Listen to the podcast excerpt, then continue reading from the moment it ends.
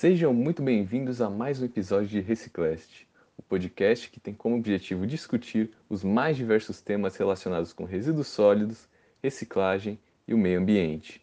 E para aqueles que estão nos escutando pela primeira vez, muito prazer, meu nome é André de Móveis e eu vou ser seu apresentador hoje. O episódio de hoje é extremamente especial e hoje a gente vai discutir um pouco sobre a Política Nacional de Resíduos Sólidos, também conhecida como a PNRS. E para agregar um pouquinho à discussão de hoje, tenho comigo duas convidadas extremamente especiais. A primeira delas é a Beatriz Levi, ela falará um pouquinho sobre o papel da indústria no cumprimento da PNRS.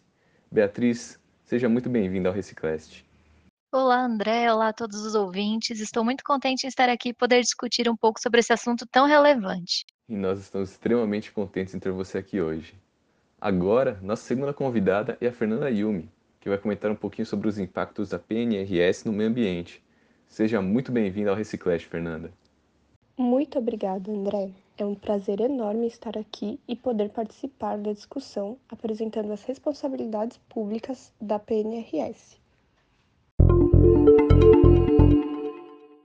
Bom, mas o que é essa tal de Política Nacional de Resíduos Sólidos?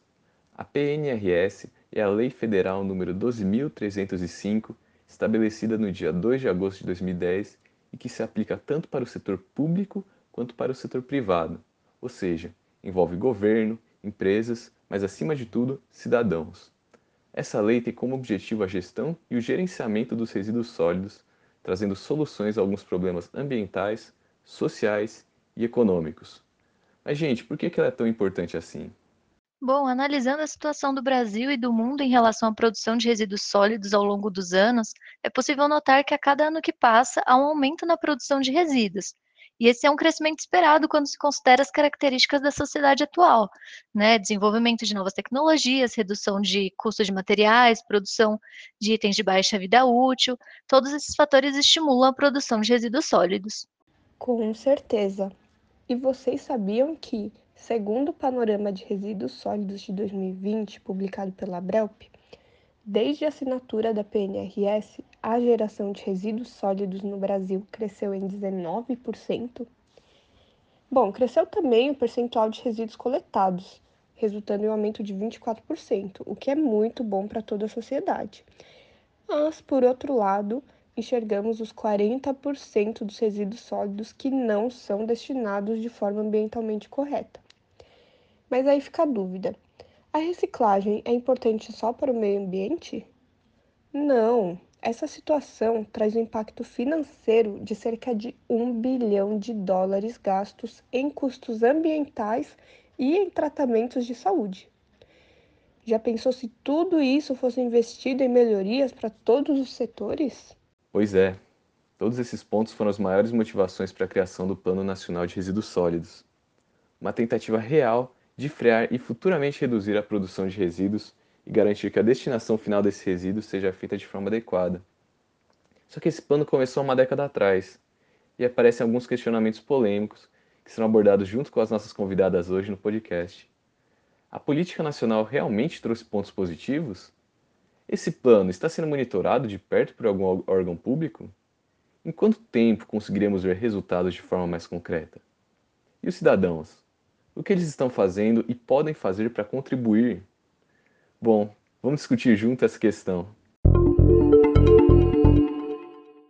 Fernanda, eu li também que a PNRS estabelece aos planos nacionais, estaduais e municipais de resíduos sólidos algumas metas e prazos, como a de redução de resíduos sólidos que são enviados a aterros sanitários e para acabar com lixões irregulares, por exemplo.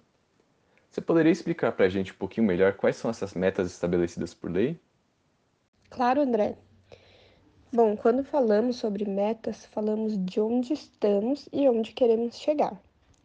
Junto com a PNRS, os planos precisam realizar uma projeção dos resultados no horizonte de 20 anos e que será atualizado de 4 em 4 anos, que é quando são realizadas as revisões da lei.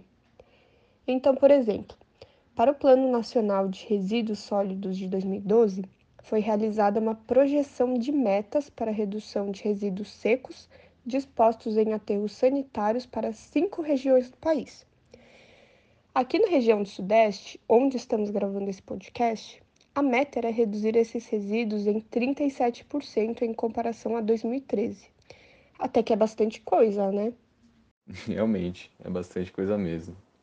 Mas e essa política? Ela só engloba os resíduos domésticos?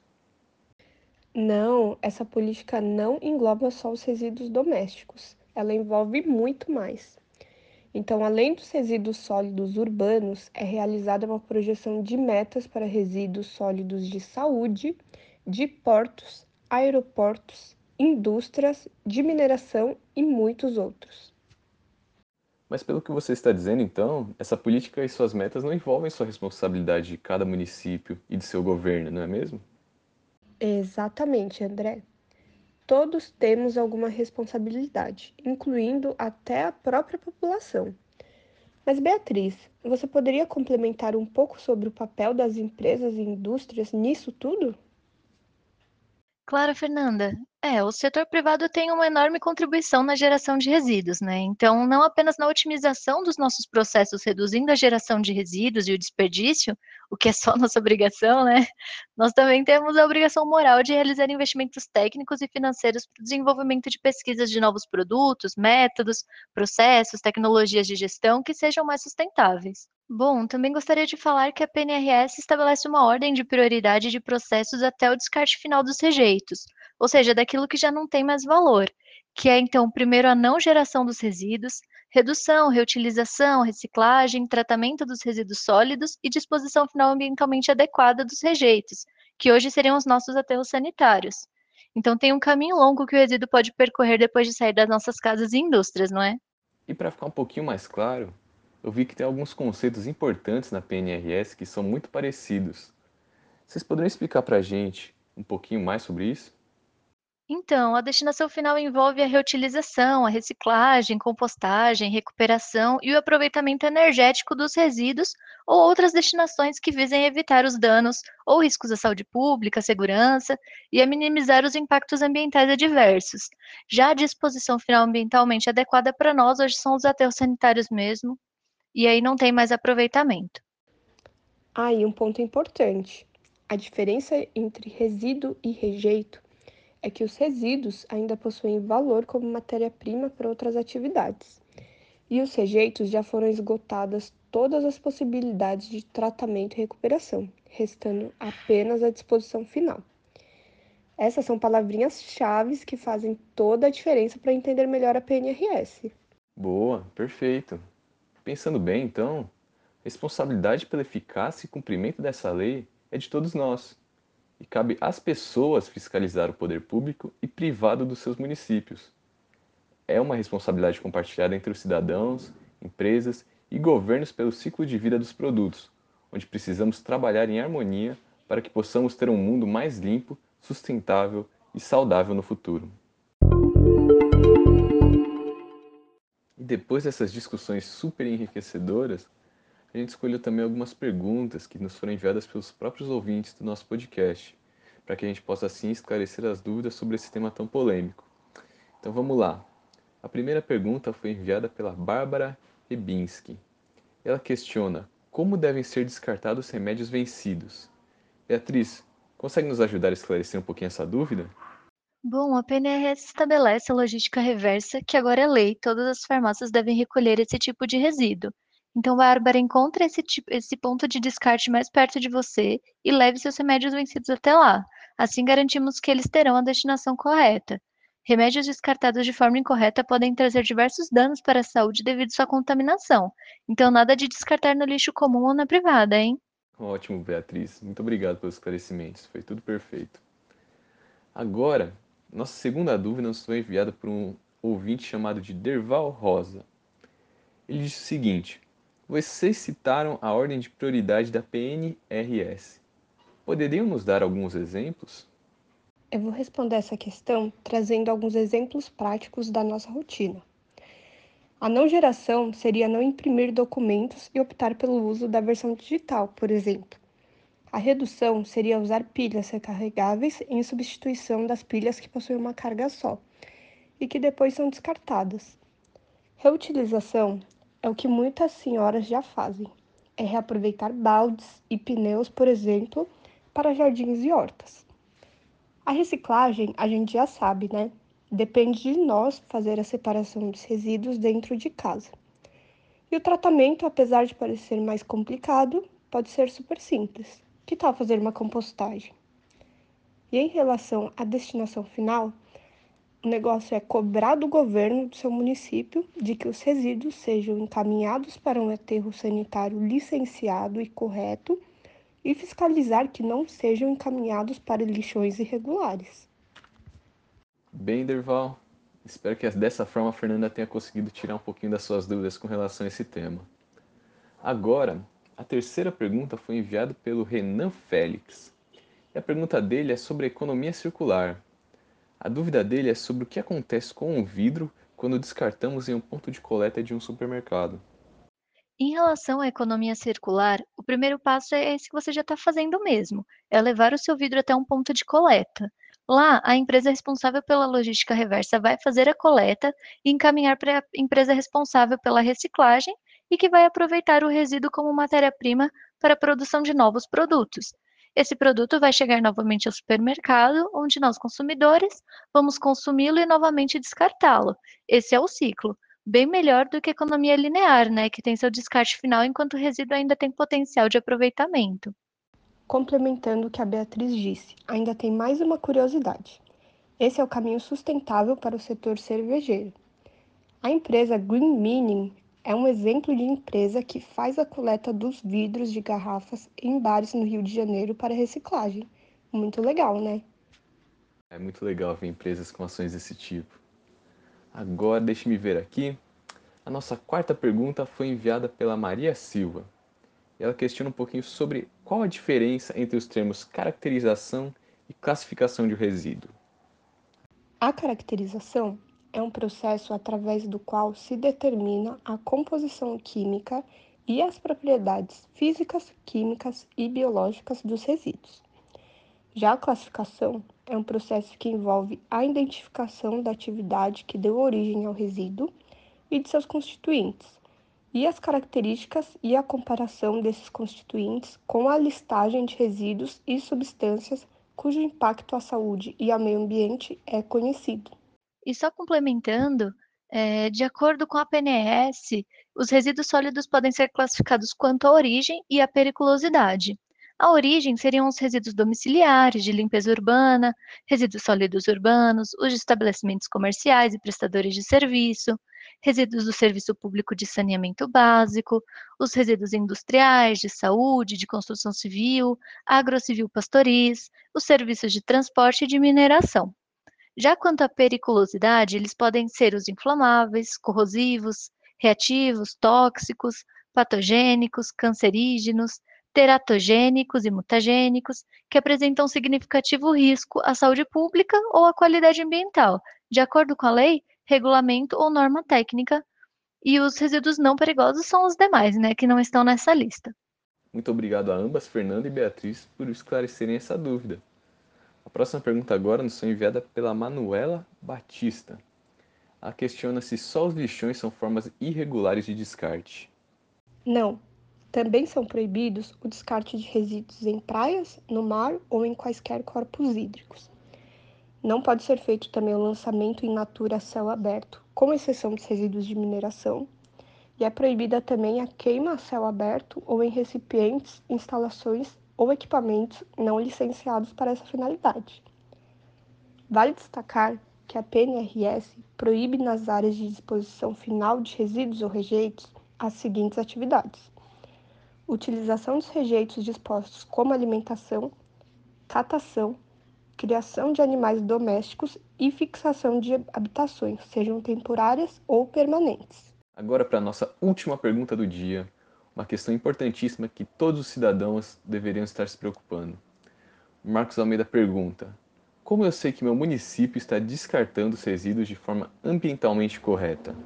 Bom, a PNRS estabelece que as empresas devem comprovar a destinação correta dos resíduos através de nota fiscal da empresa responsável pelo recolhimento dos resíduos sólidos gerados, em conjunto com um certificado de destinação final emitido pela própria empresa, Nesse certificado contém uma listagem dos resíduos recebidos, os dados cadastrais do tratador e também um campo para assinatura, que comprova que o resíduo foi recebido para destinação.